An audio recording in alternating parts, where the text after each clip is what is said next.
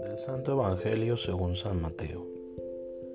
En aquel tiempo cuando llegó Jesús a la región de Cesarea de Filipo, hizo esta pregunta a sus discípulos. ¿Quién dice la gente que es el Hijo del Hombre? Ellos le respondieron, unos dicen que eres Juan el Bautista, otros que Elías, otros que Jeremías o alguno de los profetas. Luego les preguntó, ¿y ustedes quién dicen que soy yo? Simón Pedro tomó la palabra y le dijo, Tú eres el Mesías, el Hijo de Dios vivo. Jesús le dijo entonces, Dichoso tú, Simón, hijo de Juan, porque esto no te lo han revelado ningún hombre, sino mi Padre que está en los cielos. Y yo te digo a ti que tú eres Pedro, y sobre esta piedra edificaré mi iglesia. Los poderes del infierno no prevalecerán sobre ella. Yo te daré las llaves del reino de los cielos. Todo lo que ates en la tierra quedará atado en el cielo, y todo lo que desates en la tierra quedará desatado en el cielo. Y les ordenó a sus discípulos que no le dijeran a nadie que él era el Mesías. A partir de entonces, Jesús comenzó a anunciar a sus discípulos que tenía que ir a Jerusalén para padecer ahí mucho de parte de los ancianos, de los sumos sacerdotes y de los escribas, que tenía que ser condenado a muerte y resucitar al tercer día.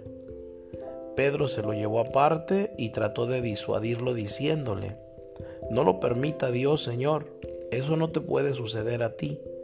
Pero Jesús se volvió a Pedro y le dijo, Apártate de mí, Satanás, y no intentes hacerme tropezar en mi camino, porque tu modo de pensar no es el de Dios, sino el de los hombres. Palabra del Señor. Hoy Jesús proclama afortunado a Pedro por su atinada declaración de fe. Simón Pedro contestó, tú eres el Mesías, el Hijo de Dios vivo. Replicando Jesús le dijo, Bienaventurado eres Simón, hijo de Jonás porque no te lo ha revelado esto la carne ni la sangre, sino mi Padre que está en los cielos. En esta felicitación Jesús promete a Pedro el primado de su iglesia, pero poco después ha de hacerle una reconversión por haber manifestado una idea demasiado humana y equivocada del Mesías. Tomándole aparte Pedro se puso a reprenderle diciendo, Lejos de ti eso, Señor de ningún modo te sucederá eso.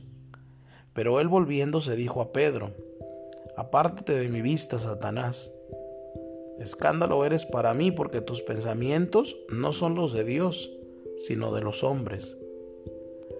Hay que agradecer a los evangelistas que nos hayan presentado a los primeros discípulos de Jesús tal como eran, no como unos personajes idealizados, sino gente de carne y hueso como nosotros, con sus virtudes y defectos.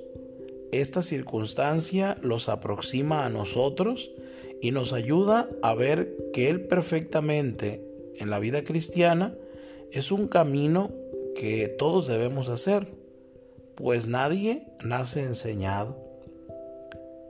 Dado que ya sabemos cómo fue la historia, aceptamos que Jesucristo haya sido el Mesías sufriente profetizado por Isaías y haya entregado su vida en la cruz.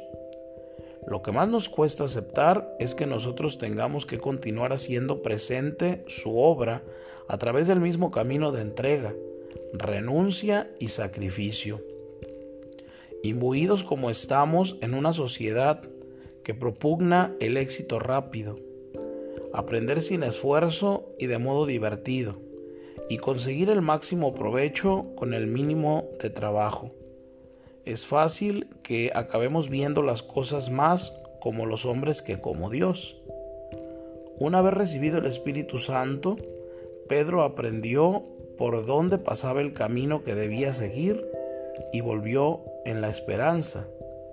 Las tribulaciones del mundo están llenas de pena y vacías de premio, pero las que se padecen por Dios se suavizan con la esperanza de un premio eterno, diría San Efrén.